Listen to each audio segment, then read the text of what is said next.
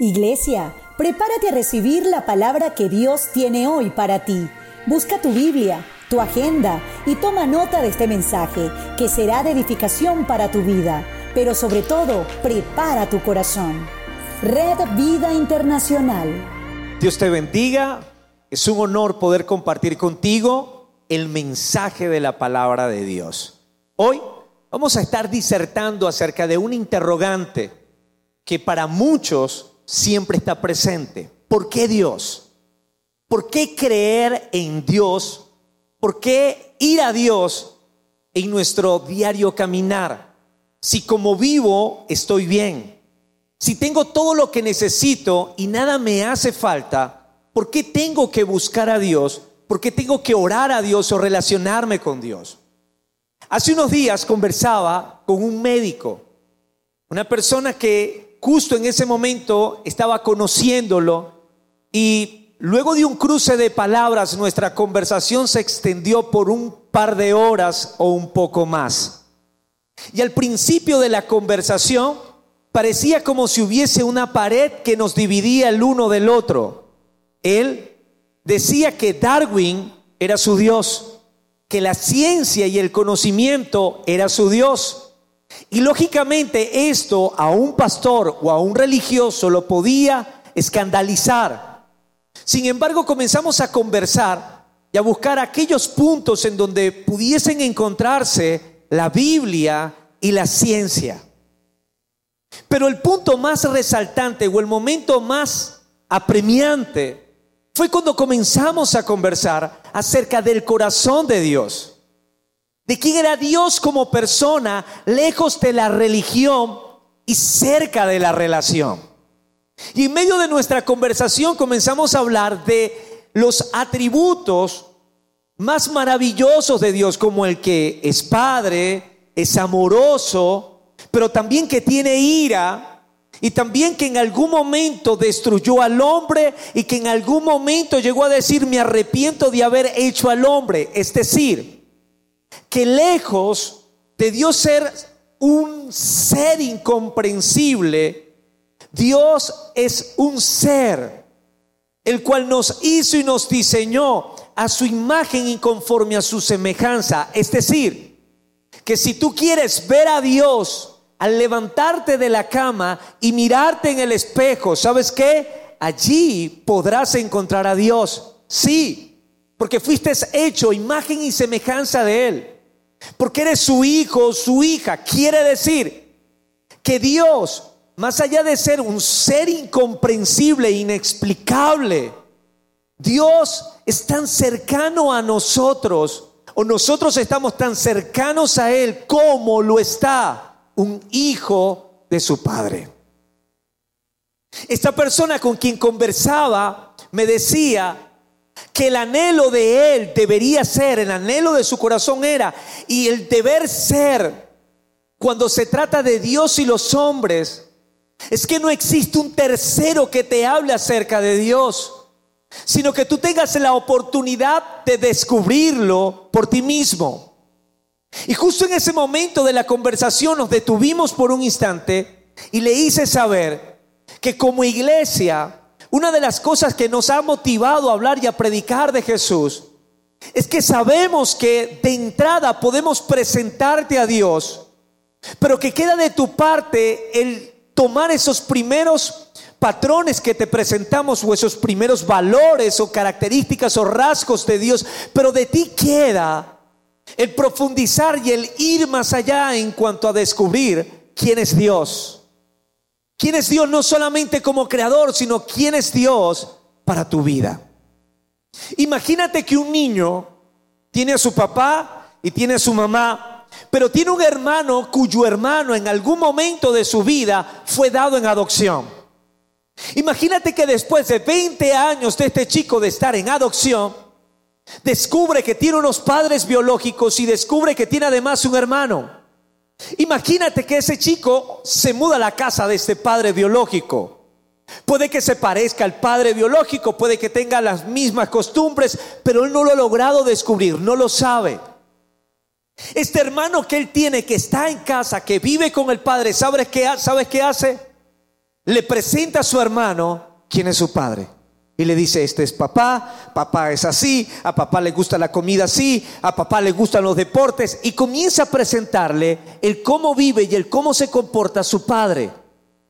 Este chico, los primeros días, toma los consejos de su hermano que sí conoce a su padre, que sí ha convivido con su padre, pero pasado unos días pasa de relacionarse con el Padre a través de lo que escuchó para comenzar a relacionarse con el Padre a través de lo que está experimentando en su relación diaria viviendo en la casa de papá. Si bien es cierto, hemos recibido el mensaje del Evangelio y el mensaje de Dios a través de religiones, a través de representantes o de embajadores del Evangelio sacerdotes, curas, pastores, evangélicos y cualquier tipo de otra persona que han tomado la Biblia y la han utilizado como un manual de vida o como un elemento de estudio. Pero una vez que conocemos a Dios de referencia, lo más importante es dar el siguiente paso y es procurar nosotros mismos en descubrir el corazón de Dios.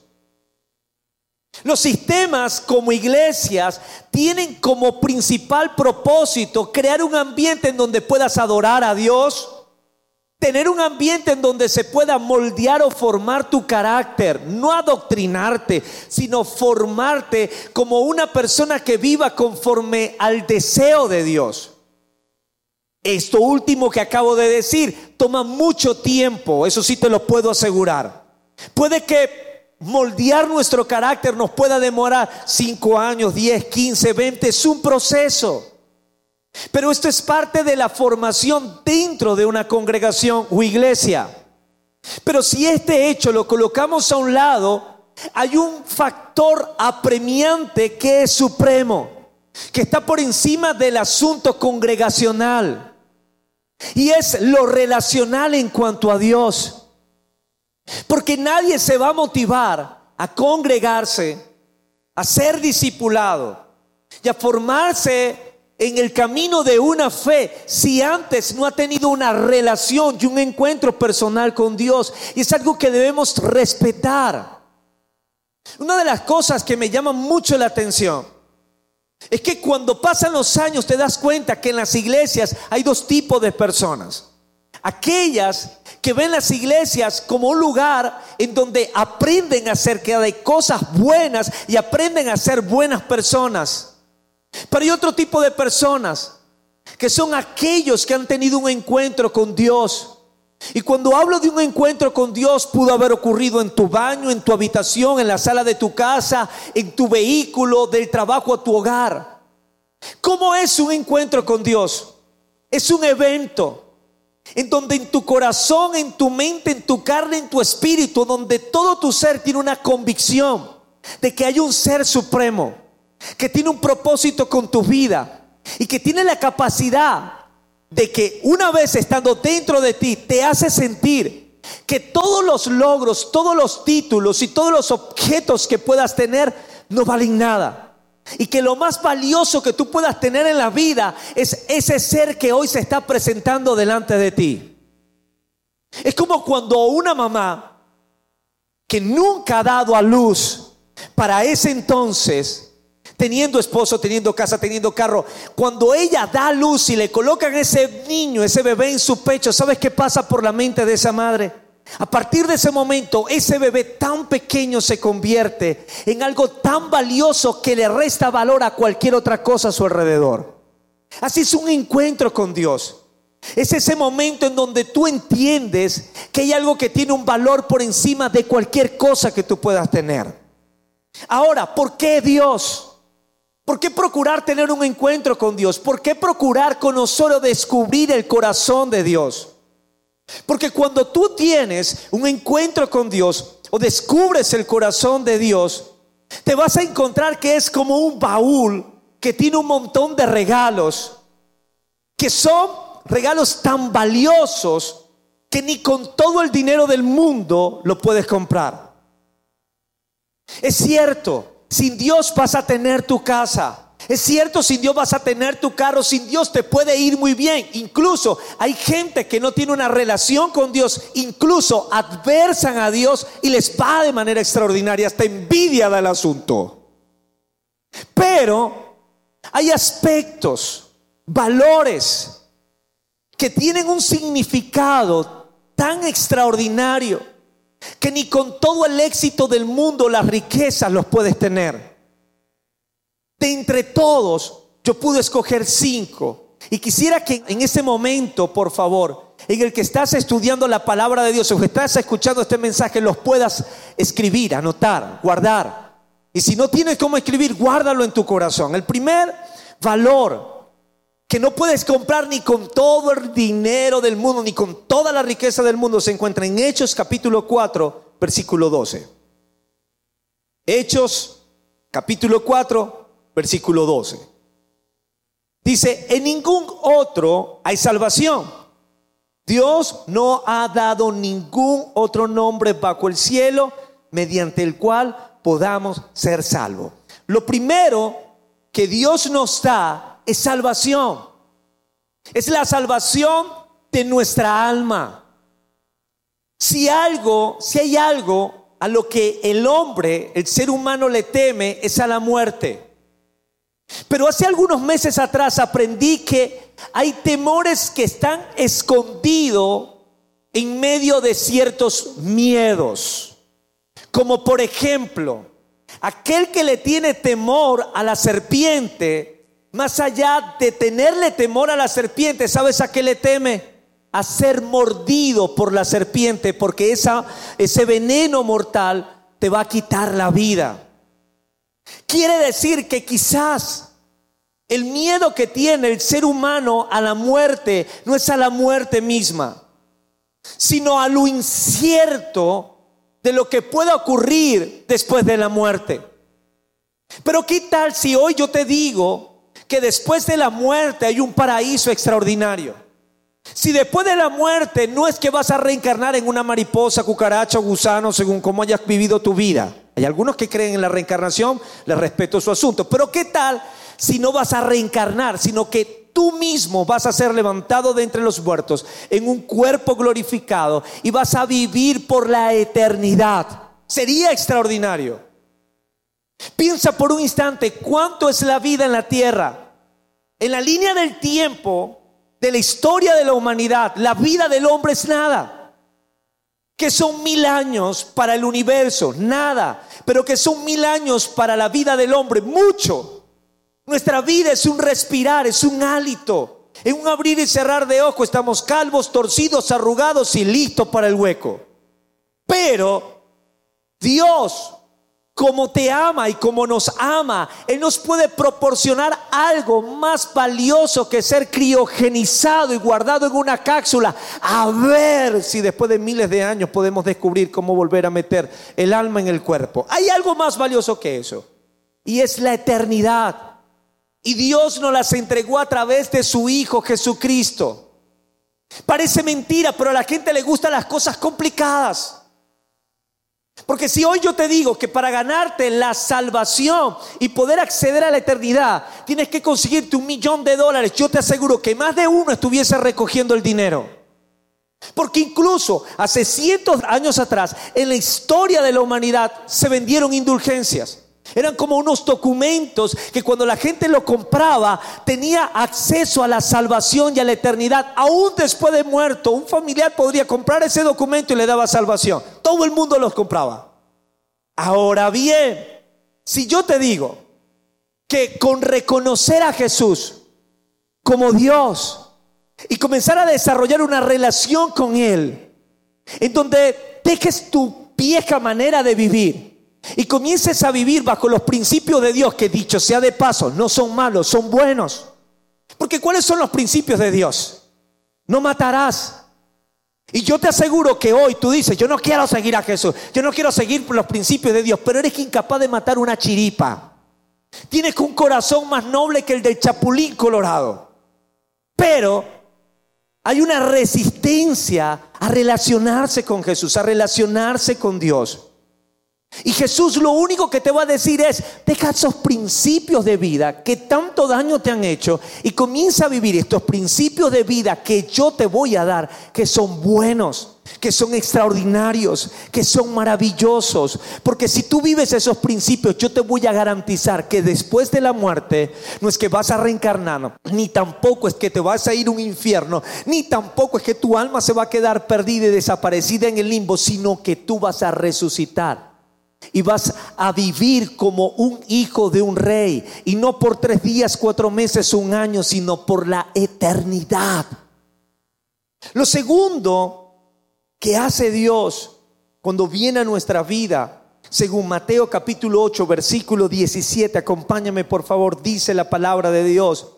Así se cumplió la palabra del Señor por medio del profeta Isaías, quien dijo, se llevó nuestras enfermedades y quitó nuestras dolencias. Lo segundo que hace Dios a través de Jesús en nuestras vidas es que Dios trae sanidad a nuestro cuerpo, a nuestra alma y a nuestro espíritu. Dios quiere sanar tu corazón. Dios quiere consolar tu corazón. Para muchos, el acercarse a Dios representa autoconfrontación. Porque cuando Él viene a tu vida y viene a sanarte, no solamente viene a sanarte físicamente, sino emocionalmente y espiritualmente. Porque alejado de Dios somos oprimidos por el insomnio. Somos oprimidos por la falta de perdón, por la ira, por la amargura, por el pecado, por la muerte. Y esa opresión se revela en nuestro cuerpo con dolencias, con enfermedades amargando nuestra alma, confinándonos a habitaciones de oscuridad dentro de nuestra mente y corazón. Pero cuando Jesús viene a nuestras vidas, cuando Dios viene a nuestras vidas y nos comenzamos a relacionar con Dios, ¿sabes qué ocurre en nuestras vidas? Él comienza a traer sanidad. Sanidad sobre tu cuerpo, sanidad sobre tus emociones. Hoy Puede ser que descubran la vacuna, pero capaz, o puede que suceda, que de aquí a los ocho meses, nueve meses que se, se descubra la vacuna contra el virus que hoy asedia al ser humano, alguno de nosotros puede que enfermemos.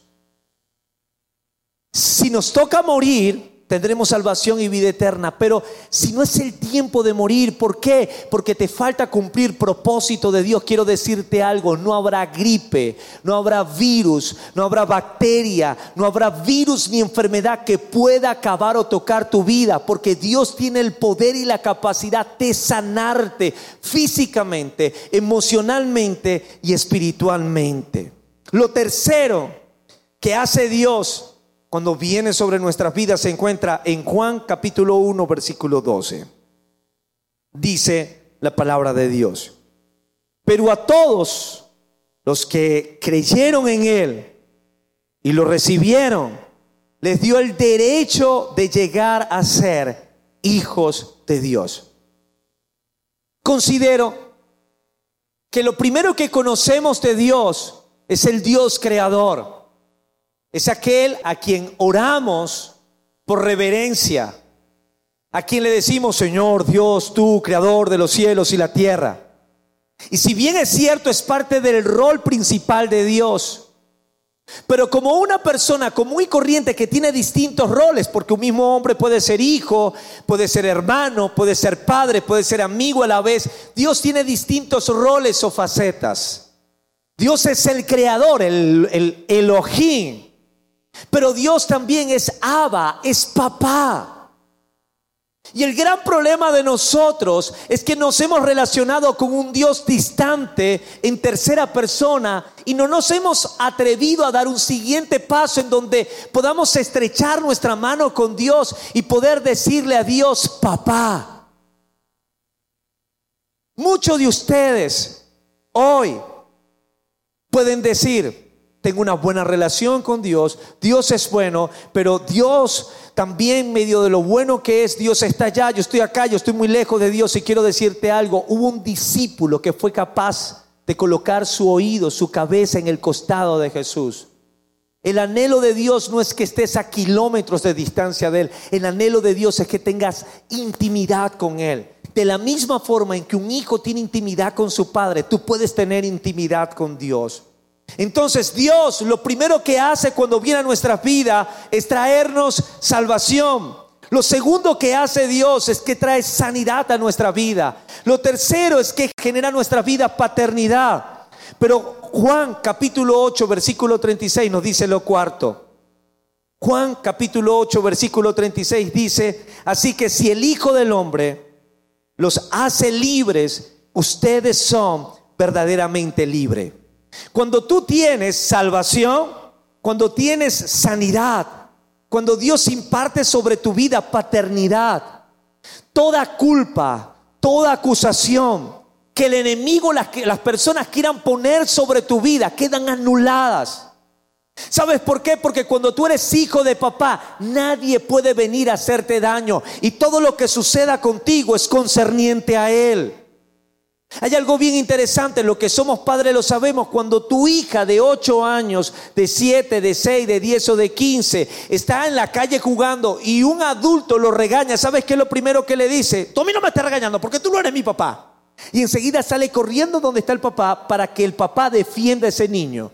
Quiero decirte algo, iglesia, cuando tú pasas a ser un hijo de Dios y a tener una relación estrecha con Dios, no hay demonio, no hay tormento, no hay enfermedad o aflicción que pueda hacerte daño, no hay maldición, no hay brujería, hechicería o palabra de muerte que pueda hacerte daño, porque Dios pelea por ti, Dios guarda tu vida. Y lo quinto que hace Dios cuando comienzas a tener una relación estrecha con Él. La quinta bendición que Dios te da se encuentra en Juan capítulo 14, versículo 27. Dice, les dejo un regalo, paz en la mente y en el corazón. Y la paz que yo doy es un regalo que el mundo no puede dar, así que no se angustien ni tengan miedo. Ya para finalizar, quiero que consideres lo siguiente. ¿Qué te roba la paz? Hoy te puede robar la paz el pensar que vas a morir. Pero si sabes que vas a tener eternidad, si confías en Dios y que vas a resucitar de entre los muertos, ¿qué te puede robar la paz? Hoy puede robarte la paz, por ejemplo, el enfermarte. Porque al enfermarte tienes temor a la muerte o a dejar de cumplir tu propósito. Pero si tú tienes una relación de paternidad con Dios, y te enfermas, sabes que el que te puede sanar es Él. Y si en caso tal no hay sanidad y muerte, hay resurrección. Entonces hay paz en el corazón. ¿Qué más puede robarte la paz? El sentirte desamparado. El pensar que cuando toque levantar la Santa María, la comida de tu negocio se pudrió. O ya no van a haber ventas en tu empresa. Pero si tú pones tu confianza en Dios y de la misma manera en que un padre defiende a su hijo, si confías en Dios que Dios haría eso por ti, puedo decirte algo. Vas a abrir la Santa María y va a ocurrir un milagro. Y vas a abrir tu negocio y te va a ir bien. Porque no se trata de ti, se trata de tu papá. ¿Qué te puede preocupar? Vivir oprimido por el insomnio, por la angustia y por todo lo que pueda estar sucediendo en tu entorno. No por siempre la presión vendrá sobre tu vida. En algún momento la presión se tiene que acabar. Y el único que la puede vencer es tu Padre Dios. Si confías en Dios, si pones en Él tu mirada, yo te puedo asegurar algo. Si hoy inicias una relación profunda con Dios, te puedo asegurar algo. Y es que en tu vida habrá un antes y un después y encontrarás cientos de bendiciones dadas por Dios. Te invito a que cierres tus ojos allí donde estás, inclines tu rostro y le des gracias a Dios por su infinito amor. Te doy gracias, Señor. Gracias, Rey. En el nombre de Jesús.